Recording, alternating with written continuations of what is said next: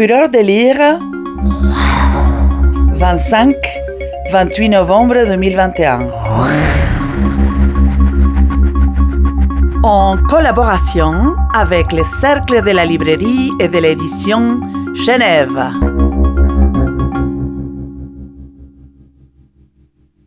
Les éditions des Sirtes existent depuis 22 ans. C'est une petite maison d'édition, nous sommes trois et demi à y travailler, aux couleurs de l'Europe de l'Est, de l'Europe centrale jusqu'à la Russie. Depuis le début, notre envie n'a pas changé, c'est celle de faire découvrir d'autres histoires, de les partager avec les lecteurs et les lectrices francophones, dans un but de comprendre le monde autour, de chercher à rendre visibles certaines réalités, d'offrir d'autres visions de la société et la nuancer. Ça passe par les collections euh, d'essais, les collections d'histoires, par des témoignages et surtout par la littérature. La littérature classique d'abord. Et depuis plusieurs années, notre catalogue s'ouvre aussi largement aux auteurs contemporains, tant il est important à nos yeux de faire entendre ces voix loin de notre quotidien. Une de nos ambitions est de faire connaître en français la littérature et la pensée russe dans toutes leurs composantes, c'est-à-dire aussi bien la littérature classique que la littérature d'immigration ou la littérature contemporaine. Nous avons des auteurs variés à notre catalogue, comme euh, Ivan Bounin, prix Nobel de littérature, dont nous avons publié quatre recueils de nouvelles, Irina Golovkina, qui a écrit une émouvante saga sur la terreur stalinienne, qui s'appelle Les Vaincus, et qui est à ce jour notre plus gros livre de poche, puisqu'il fait 1400 pages. Nous avons aussi euh, Nikolai Tchernyshevsky, qui a inspiré Lénine avec son roman social Que faire, mais également euh, Nikolai Leskov, Anton Tchekhov, euh, Tolstoï, ou sa femme, Sofia Tolstoï, Boris Pasternak, ainsi que la poétesse Marina Tsvetaeva, avec par exemple ses carnets, qui est son laboratoire de création, plusieurs recueils de correspondance et trois recueils de poésie euh, bilingue. Parmi les voix contemporaines, nous relayons celle de Yevgeny Vodolaskin, qui est, à mon avis, l'une des plumes les plus intéressantes actuellement, Alexei Salnikov, qui connaît avec les Petrov, la grippe, etc., un grand succès international en librairie et au cinéma, et depuis cette rentrée littéraire, Andrei Gelasimov. L'autre pierre angulaire de notre ligne éditoriale concerne la littérature d'Europe centrale et d'Europe de l'Est, avec des auteurs et des autrices bulgares, tchèques, roumains, hongrois, lettons, polonais, moldaves, etc. Nous avons lancé en France plusieurs auteurs, par exemple euh, Florina Ellis, qui est roumaine, qui a obtenu le prix Courrier international du meilleur roman étranger pour La croisade des enfants en 2010, et dont nous avons publié en mars dernier le troisième roman, qui s'appelle Le livre des nombres ou encore euh, la Moldave Tatiana Tsibuliak, lauréate du prix de l'Union européenne en 2019 avec le Jardin de Verre, la Bulgare Theodora Dimova, dont nous avons publié trois romans, parmi lesquels le très remarqué Mère, ou encore le très prometteur jeune tchèque Marek Chindelka, auteur de La fatigue du matériau, qui est un puissant roman sur la migration. Donc en ce qui concerne notre choix éditorial, nos publications sont avant tout des coups de cœur. Il faut que, il faut que ces textes nous parlent, il faut que ces textes nous touchent, nous émeuvent, nous interpellent par leur voix unique et leur message universel. Et ce qui est intéressant avec la littérature d'Europe de l'Est également, c'est que l'histoire et ses meurtrissures ne sont jamais très loin. Alors venez avec nous, laissez-vous guider dans cet infini monde est-européen. Alors j'aimerais vous parler d'un livre complètement inclassable, décalé et loufoque, qui s'appelle Les Petrov, la grippe, etc., que nous sommes très contents au CIRT d'avoir publié en français. Donc un petit peu son historique d'abord. Alors à la fin de 2018, on nous a signalé un ovni littéraire russe, un roman fou, au titre absolument improbable. Littéralement en russe, il s'appelle Les Petrov dans la grippe et autour. Donc même en russe, son titre veut rien dire. Il a été écrit par un inconnu et publié à la base dans une revue de seconde zone et repéré par des lecteurs sur Internet. Très rapidement, une véritable fièvre s'empare de la Russie et ce roman phénomène dans le paysage devient le sujet de discussion sur les réseaux sociaux russophones. La plus grande maison d'édition russe, qui s'appelle AST, AST, décide de le publier aux côtés d'autres grands noms de la littérature contemporaine, comme euh, Lyudmila Ulitskaya. Gros succès de librairie, il a été traduit dans de nombreuses langues, dont le français, mais aussi l'anglais et l'italien. Et il a été lauréat de deux prix apparemment incompatibles en Russie, le prix NOS, qui est réputé très intellectuel, et le prix très populaire de best-seller national. Donc c'est ainsi qu'en janvier 2019, nous avons confié la traduction de ce roman atypique à Véronique Pat, en espérant que les lecteurs francophones allaient aussi adhérer à l'esprit rocambolesque d'Alexei Salnikov. Peu après, nous avons appris que le réalisateur Kirill Serebrennikov, notamment connu pour Leto, allait le porter à l'écran, ce qui présageait un succès encore différent au Petrov. Le film sort d'ailleurs le 1er décembre sur les écrans en Suisse romande. Quelques mots sur le livre maintenant. Même si c'est assez difficile de résumer ce roman qui se démarque par son ambiance et ses détails piquants, mais qui n'a pas vraiment d'intrigue. Alors un matin, à la fin du mois de décembre, le mécanicien Petrov se réveille malade et prend un remède contre la toux à base d'alcool. Donc impossible pour lui de prendre la voiture pour aller au travail, et le voilà dans le trolleybus, perdu dans ses pensées fiévreuses. Il a à peine le temps d'observer toute la bizarrerie des personnages et des situations qui l'entourent, qu'il voit par la fenêtre du bus son vieil ami Igor, assis à l'avant d'un corbillard, lui faire des grands signes pour qu'il le rejoigne. Aussitôt dit, aussitôt fait, les voilà en train d'enchaîner les verres de vodka autour du cercueil. Il se retrouve alors chez un ami d'Igor, et, embrumé autant par l'alcool que par la grippe, Petrov finit par sombrer dans un profond sommeil. Pendant ce temps-là, sa femme, Petrova, ou, plutôt son ex-femme, car ils sont en train de divorcer, même s'ils vivent encore plus ou moins ensemble.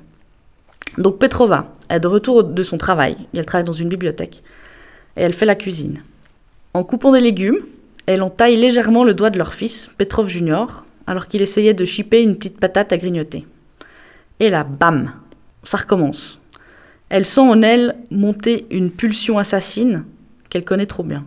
Pour l'apaiser, une seule solution, il faut qu'elle tue. Elle doit tuer. Comme Petrova est prévoyante, et qu'elle veut éviter de tuer Petrov ou Petrov Junior, elle repère à l'avance d'autres victimes, des maris violents. La voilà donc partie en chasse. S'ensuivent de nombreuses péripéties, toutes plus absurdes et loufoques les unes que les autres, notamment un spectacle de Noël plutôt inhabituel. Ce roman raconte donc quelques jours de la vie des Petrov, où il se passe beaucoup de choses en même temps et presque rien, à moins que tous ces événements ne soient qu'un songe, ou au contraire une réalité complexe aux contours rendus flous par la fièvre et l'alcool, au lecteur de décider. La force d'Alexei Salnikov, c'est de nous balader entre le délire et la réalité, entre le roman policier et le road movie loufoque, de rendre magique le néant de cette vie provinciale russe, complètement vide et insensée. Le tout avec un humour décapant, une maîtrise parfaite du glissement de genre, un sens du détail piquant et des dialogues poussant souvent les lecteurs jusqu'à l'hilarité. Les Petrov, la grippe, etc. de Alexei Salnikov, roman traduit du russe par Véronique Pat. Extrait du chapitre 1. Il suffisait à Petrov de prendre le trolleybus pour se faire aussitôt assaillir et importuner par des fous. Le seul qui ne l'importunait pas était un petit vieux silencieux et dodu au crâne rasé qui ressemblait à un enfant vexé. Dès qu'il l'apercevait, Petrov avait envie de se lever pour le vexer encore plus. Disons qu'un sentiment violent et inexplicable où s'enchevêtraient forces darwiniennes échevelées et débordements dostoïevskiens submergeait Petrov. Remarquant son regard insistant, le petit vieux tournait alors les talons. Les autres fous, eux, faisaient irruption dans sa vie comme s'ils s'autorisaient une escapade de l'hôpital psychiatrique situé au kilomètre 8 de la route sibérienne, afin de glisser à Petrov quelques mots doux, puis disparaître à jamais. Souvent des passagers, pas assez vieux pour être suspectés de sénilité, s'asseyaient à côté de Petrov, se présentaient et se mettaient à débiter des âneries sur l'or du parti, les bons de séjour gratuits en maison de repos délivrés jadis tous les ans, et la nécessité d'envoyer au poteau tous les hommes du pouvoir. À la seule évocation de ce maudit poteau, Petrov voyait le président Poutine et le gouverneur Russell attendant leur exécution. Dans son imagination, il était comme à la télévision. Russell avait un sourire joyeux, Poutine avec un air sérieux, mais une pointe d'ironie dans le regard. Ce jour-là, Grippé et conscient de la malléabilité de sa conscience, Petrov se balançait, debout sur la plateforme arrière du trolleybus, une main suspendue à une poignée. Il y avait peu de monde, mais il ne restait pas une place assise, et à chaque arrêt, le conducteur lançait sa plaisanterie. Attention, non fermeture des portes. À l'arrêt Académie d'architecture, un grand-père tiré à quatre épingles, en par-dessus gris impeccable et pantalon gris soigneusement repassé, monta dans le trolleybus avec une valise à fermeture éclair. Il portait une barbichette à la Lénine, à la Dzerzhinsky ou à la Limonov. Ses lunettes étaient blanches de givre et il s'apprêtait à les essuyer au bout de son écharpe à carreaux rouges et noirs lorsqu'une fillette lui céda la place. L'aïeul la remercia et s'assit. Mon petit, quel âge as-tu? demanda-t-il à la fillette après une pause. Huit ans, répondit-elle en faisant nerveusement cliquer son cartable sur son dos. Sais-tu qu'en Inde et en Afghanistan, les filles peuvent se marier dès l'âge de sept ans? Petrov se demanda s'il délirait ou s'il avait mal entendu. Il dévisagea le petit vieux, lequel continuait à remuer les lèvres et d'émettre des sons. Tu imagines? Un an que tu serais marié, poursuit-il, en plissant les yeux avec malice. Un an que tu te ferais trombiner à mort. Ou peut-être le tromperais-tu déjà Vous êtes toutes des putes, conclut-il en caressant le cartable de la fillette avec le même sourire bienveillant et le même regard malicieux. Gorky s'exclama le conducteur en demandant l'ouverture des portes. Alors que le vieillard se disposait à continuer, un petit gars de dix-sept ans environ, assis sur la même banquette que lui, sembla émerger de sa contemplation du paysage à travers le givre lacéré de la vitre, se tourna vers le vieux, lui arracha ses lunettes et lui colla une baigne, brusque, mais routinière, pas trop forte quand même. Le dentier du grand-père roula aux pieds de Petrov comme un palais de hockey. Nom d'un chien, marmotta le vieillard indigné, et dire que je me suis coltiné quinze ans d'Angola pour toi. Attention, non fermeture des portes, clama le conducteur. Le petit gars attrapa le vieux par son écharpe et le projeta énergiquement du bus comme un chien récalcitrant. Petrov se baissa, ramassa le dentier sur le revêtement en PVC nervuré et le jeta dans la rue où se poursuivait l'échafourée. Les portes se refermèrent et le trolleybus continua sa route. La fillette, comme si rien n'était, prit la place qui venait de se libérer, près de la fenêtre. N'osant bizarrement pas s'asseoir à côté d'elle, Petrov se dirigea vers la vitre au fond, presque propre et sans givre. Par cette fenêtre, Petrov vit la milice arrêter le jeune gars ainsi que le grand-père, lequel se défendait en étriant habilement les miliciens de son porte-document, tandis qu'à leur tour les miliciens le bourraient de coups de poing et de matraques. C'était peut-être vrai son Angola, pensa avec indifférence Petrov, du lobe de son cerveau le plus affecté par la fièvre de l'influenza. À chaque expiration, il éprouvait une sensation de brûlure, de vide et d'immensité dans ses voies respiratoires. Il avait envie tour à tour d'eau gazeuse fraîche, d'une cigarette, d'une aspirine, puis de nouveau d'eau gazeuse fraîche et de sommeil. Petrov se fit la réflexion qu'il serait rigolo de se retourner et de contempler dans son dos un wagon complètement vide mais plein de voix qui résonnent. Il ne se retourna pas pour autant. Il se mit à fixer la route et fut pris de nausée en la voyant défiler tel un colombin de dessous la queue du trolleybus. Il leva les yeux sur les voitures qui la suivaient et aperçut juste derrière un corbillard un gazelle couleur framboise avec deux bandes noires parallèles sur le capot. L'homme assis à côté du chauffeur agitait joyeusement les mains. La tête enfiévrée de Petrov plus que son regard se focalisa lentement sur celui qui gigotait jusqu'au moment où il comprit enfin. Il avait sous les yeux un vieil ami qui lui faisait des signes pour l'inviter à le rejoindre. Petrov aurait mieux fait de s'asseoir à côté de la fillette parce que la dernière fois qu'il l'avait vu, cet ami, Igor pour ne pas le nommer, ils avaient manqué atterrir tous les deux dans la petite ville d'Irbit, à 200 bornes d'Ekaterinbourg, dans un état d'ébriété avancé.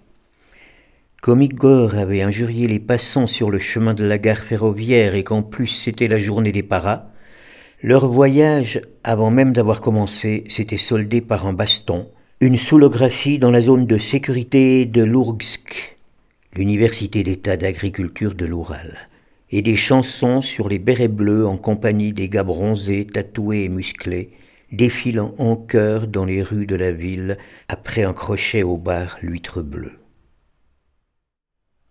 Alors, La Rose des Vents, écrite par le talentueux André Galasimov, à notre titre de la rentrée littéraire 2021. Et c'est un roman d'aventure dans la plus pure tradition, entre euh, Michel Strogoff de Jules Verne et Le Comte de Monte Cristo de Dumas, mais avec une bonne touche de modernité. André Gelasimov est euh, le dernier arrivé aux éditions des Sirtes, une arrivée au catalogue qui nous réjouit d'ailleurs beaucoup. En effet, euh, quand un auteur connu et bien établi, qui a publié six romans chez Actes Sud, Babel, s'arrête devant notre stand au Journée du livre russe à Paris, regarde nos publications et s'écrie Ah, mais c'est mon ami en parlant de Yevgeny Vodolaskin, un autre auteur publié chez nous en français. Ah, lui aussi en montrant le livre de Alexei Salnikov, Les Petrov. Et qui d'autre vous publie? Ah oui, je les connais. Et décide ensuite de venir rejoindre d'autres maisons d'édition. C'est un grand bonheur, autant qu'un grand honneur. Car Andrei Gelasimov est l'un des écrivains les plus doués de sa génération et l'un des écrivains russes les plus connus en France actuellement. Il s'est fait connaître en 2004 avec son premier roman La Soif. Dans ses six romans et nouvelles, traduits en français, il parvient à se renouveler à la fois par le style et par la thématique. La Rose des Vents ne fait pas du tout exception, puisqu'il s'agit d'un roman d'aventure comme il s'en écrit peu aujourd'hui. Résumer son intrigue principale est assez simple. Inspiré de faits réels, La Rose des Vents relate l'expédition conduite par le navigateur Gennady Nevelskoy en 1848 aux confins orientaux de l'Empire russe, expédition qui a abouti à la découverte d'une voie navigable dans l'embouchure du fleuve Amour. Cette expédition a notamment permis aux Russes de délimiter sa frontière avec la Chine dans la région, et d'autre part de contrecarrer les appétits chinois et surtout les appétits britanniques de l'époque. Mais comme dans tout bon roman d'aventure, le récit se dote d'une multitude de personnages et de sous-intrigues, allant des machinations d'un espion retors aux amourettes d'une jeune orpheline désargentée, en passant par des tractations avec des populations indigènes moins sauvages qu'il n'y paraît. Bref, le lecteur est tenu en haleine d'un bout à l'autre de cette fresque au long cours, servie par une langue d'une grande élégance et très facétieuse. On sent à la lecture que Gelasimov a pris un grand plaisir avec ce texte. Mais l'aventure n'est pas le seul niveau de lecture du roman. Gelasimov a mis une belle dose d'histoire et de géopolitique, à travers notamment toutes les alliances de palais, montrant deux clans entre ceux qui soutiennent l'expédition de Nevelskoy dans l'idée de pouvoir exploiter cette partie de l'Empire qui est encore inconnue, et ceux qui mettent des bâtons dans les roues de l'expédition, comme ils ont des intérêts commerciaux avec l'Angleterre. Je vais juste citer un libraire euh, qui a lu et adoré ce roman et qui euh, a dit euh, quelque chose de magnifique. Il a dit c'est un roman historique, un roman de mer, un roman d'aventure picaresque, un bréviaire de géopolitique et de philosophie. En bref, un tour de force littéraire et une épopée virevoltante et grandiose. Alors laissez-vous embarquer aux côtés de Nevelskoy, véritable explorateur érigé en héros littéraire dans la Rose des Vents, pour un voyage sur les mers lointaines et dans les palais pétersbourgeois. La Rose des Vents de Andrei Gelasimov, roman traduit du russe par Raphaël Pache. Première partie, chapitre 1. Nevelskoy n'aimait pas l'opéra. Du temps où il était garde marine, il se faisait systématiquement porter pâle quand on conduisait le corps de la marine au théâtre. Il était oppressé par le caractère pompeux et la décoration, et la nécessité de rester assis sans bouger, mourant d'ennui devant tout ce qui se déroulait en scène. Il ne comprenait absolument pas pourquoi ces êtres gras et laids, au visage fardé, devaient sortir des coulisses, puis y rentrer, sans cesser de brailler à pleine gorge et d'agiter les bras. N'eût été cette Amazone en robe démodée qu'il continuait désormais à observer depuis son siège après que le rideau se fut relevé, la soirée aurait menacé de se résumer à cet ennui mortel et à un dos engourdi comme après une garde éprouvante. Même quand l'enthousiasme de la salle se déchaîna devant un cœur de l'octeux enchaîné, Nevelskoy regardait la jeune fille et non la scène. À la différence de toutes les autres dames, elle était venue seule. Le siège voisin de l'Amazone était vide. Il n'y a personne avec elle, Gennady Ivanovitch, lui chuchota soudain, exactement comme l'aurait fait un enfant, l'officier qui gigotait à côté de lui. Vous devriez plutôt savourer l'opéra, votre Altesse impériale. C'était votre idée, entre nous soit dit. Mais le grand-duc Constantin, fils du tsar Nicolas Ier, dont Nevelskoy répondait sur sa propre tête depuis près de dix ans devant le vice-amiral Lutke, dirigeait de moins en moins ses yeux vers la scène. Le regard des deux officiers, tels ceux de deux canonniers vigilants, semblait évaluer la distance et la trajectoire jusqu'à la cible, chercher à tâtons le point faible de son bord. La jeune femme perçut enfin l'attention dont elle était l'objet, et sa tête, sur un infime frémissement, se tourna dans leur direction. Constantin, qui avait eu dix-huit ans six mois plus tôt et qui était habitué à ne voir qu'humilité et respect dans les yeux des jeunes filles de son âge, se heurta à une malice et une provocation telles qu'il en eut le souffle coupé. La sauvageonne posait sur lui le regard franc, discret qu'elle aurait eu s'il ne s'était pas trouvé dans un théâtre mais s'était rencontré en pleine forêt, émergeant tous deux d'entre les arbres, de part et d'autre d'une clairière inondée de soleil. Assis au croisement de leurs regards, un vieil homme aux longs favoris fournis se retourna et secoua la tête d'un air réprobateur, mais Constantin se contenta de se décaler sur la gauche pour que les favoris ne lui masquassent pas le regard espiègle de l'Amazone. L'opéra, Constantin Nikolaevitch, lui souffla Nevolskoï. Nous sommes venus écouter un opéra. On se mit soudain à frapper les timbales dans l'orchestre, et Nebelskoy sortit de sa profonde méditation. À côté du sien, le fauteuil du grand-duc était vide. Sans même prendre le temps de s'étonner, il se leva mécaniquement de son siège et tourna la tête. Grommelant des excuses et remisant sa lorgnette dans sa poche, Constantin se dirigeait vers la sortie, déjà à une dizaine de mètres de lui. Nebelskoy entreprit aussitôt de le suivre. Par une voie parallèle, mais bien plus proche de la porte, l'Amazone en robe démodée se frayait un chemin parmi les crinolines et les exclamations irritées. Le grand-duc se hâtait visiblement à sa suite. À une ou deux reprises, Nebelskoy marcha sur le pied de quelqu'un sans toutefois ralentir le pas. Il était hors de question qu'il laissât partir seul le fils de l'empereur dans une capitale étrangère. C'était absolument exclu. Si on avait réuni et envoyé en mer Méditerranée tout l'équipage, c'était uniquement pour le grand-duc. Ici, à Lisbonne, il était à proprement parler la Russie. Cette sortie au théâtre, tous les deux, qui plus était totalement incognito, contrevenait radicalement à toutes les consignes du vice-amiral Lutke et au protocole régissant la réception officielle des membres de la maison impériale russe par la cour portugaise. Pourtant le grand-duc s'était mis en tête d'aller à l'opéra, et forcément de façon à ce que personne n'en sache rien, ni sur le navire, ni dans le gouvernement lisboète. Ayant parcouru au pas de course le foyer désert où seul retentissait l'écho de ses pas, Nevelskoy bondit du théâtre sous les voûtes cintrées du balcon. Une petite place mal éclairée s'ouvrait devant lui comme une paume. Personne aux alentours. Il n'y avait pourtant absolument nulle part où se dissimuler. Une petite allée débouchait sur la place à droite de Nebolskoy, où Constantin aurait très bien pu s'élancer à la poursuite de l'Amazone qui l'avait appriolé. Toutefois, l'artère était encombrée d'équipages attendant la fin de la représentation. Après avoir fait quelques pas sur les dalles luisantes d'eau, Nevelskoy s'arrêta faute de savoir où aller. Il régnait sur cette place une immobilité sépulcrale. Tout à coup, l'un des équipages stationnant dans l'allée latérale s'ébranla.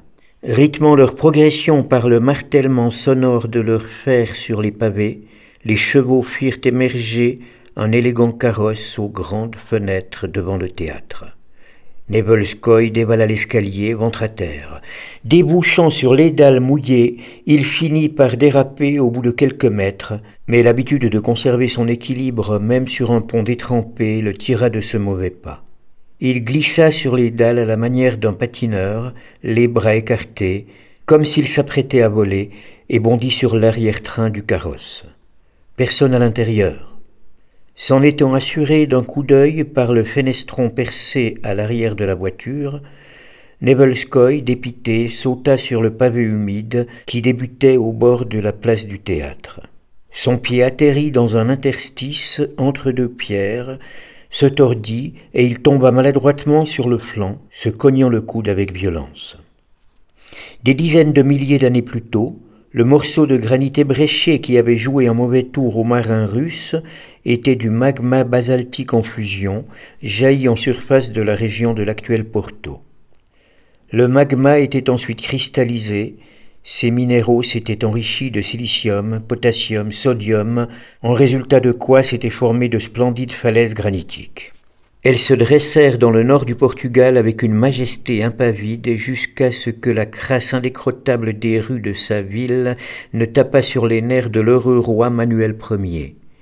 Il rendit un décret obligeant toute personne arrivant à Lisbonne en provenance de Porto à y apporter un beau morceau de granit. Ceux qui ne prenaient pas la peine de récupérer une pierre en chemin payaient une amende au trésor de la ville. Cet argent permit l'embauche de tailleurs de pierre qui pavèrent les premières rues. Parmi les ouvriers, il y eut celui qui se chargea de la chaussée entre l'actuel théâtre Sao Carlos et le port. La veille de l'anniversaire du roi, il se dépêcha fort parce que c'était justement sur son tronçon qu'on devait faire passer le rhinocéros offert à la couronne par le grand Alfonso Albuquerque. Aucune éclaboussure de boue projetée par les pattes pesantes du monstre exotique ne devait faire un jour au roi. La hâte dans laquelle l'ouvrier dut travailler, ainsi que les admonestations incessantes dont il avait été l'objet, conduisirent à ce que l'un des morceaux de granit se fendît sous un coup de son gigantesque marteau. Le malchanceux fut chassé sans avoir ni reçu le moindre réal en rétribution de son travail, ni entrevu la licorne sur laquelle on jasait dans toute la ville, et l'officier russe, qui avait malencontreusement bondi de l'arrière-train d'un carrosse vide, trois cents ans après la représentation rhinocérienne, se blessa le pied droit dans ce même interstice. Si cet incident ne s'était pas produit, l'histoire de la Russie, de l'Europe, et partant du reste du monde, aurait suivi un autre cours que celui qui se détermina au milieu du XIXe siècle. La chute fâcheuse du lieutenant de la marine impériale russe sur le pavé lisboète à la fin d'une soirée d'avril 1846 eut les conséquences les plus importantes. Si Nebelskoy avait réussi à rester sur ses pieds, L'Amérique, si ça se trouve, n'aurait pas obtenu ces territoires du nord-ouest, ou les aurait obtenus bien plus tard, et il n'y aurait alors eu aucune ruée vers l'or, ni sur le Kondik, ni en Alaska. Ce qui par la suite n'aurait pas conduit à un développement galopant de cette région et à un renforcement sensible de la présence militaire américaine dans la partie septentrionale de l'océan Pacifique. Possiblement, le sevrage n'aurait pas été aboli en Russie en 1861, et possiblement l'extrême-orient, de la frontière chinoise au sud à Okhotsk, au nord, se serait retrouvé sous contrôle de la Compagnie britannique des Indes occidentales à peu près sur les mêmes bases que Hong Kong et Singapour. Ni Vladivostok ni Khabarovsk ne seraient apparus sur les cartes géographiques. La fourrure extrême-orientale, l'or et le charbon de Sakhaline auraient définitivement conféré à la Grande-Bretagne le statut de leader économique mondial, et il est bien évident alors que le XXe siècle se serait lui aussi déroulé différemment. Mais à cause d'un morceau de granit ébréché, Nevelskoy ne réussit pas à rester sur ses pieds, en vertu de quoi le fils insouciant de Nicolas Ier resta finalement en vie, ce qui lui permit par la suite de prendre une part active à la cession de l'Alaska aux États-Unis d'Amérique du Nord, à la réforme qui abolit le sevrage, et également de façon indirecte, c'est-à-dire au fait d'avoir eu la vie sauve précisément grâce au lieutenant Develskoy, à la conquête de l'extrême-orient russe. Est-ce une bonne ou une mauvaise chose? Il n'appartient pas aux hommes d'en juger. Les choses se déroulèrent comme elles se déroulèrent, et comme manifestement elles devaient se dérouler. Fureur de lire 2021 Un festival littéraire de la ville de Genève. Organisé par la Maison Rousseau et Littérature.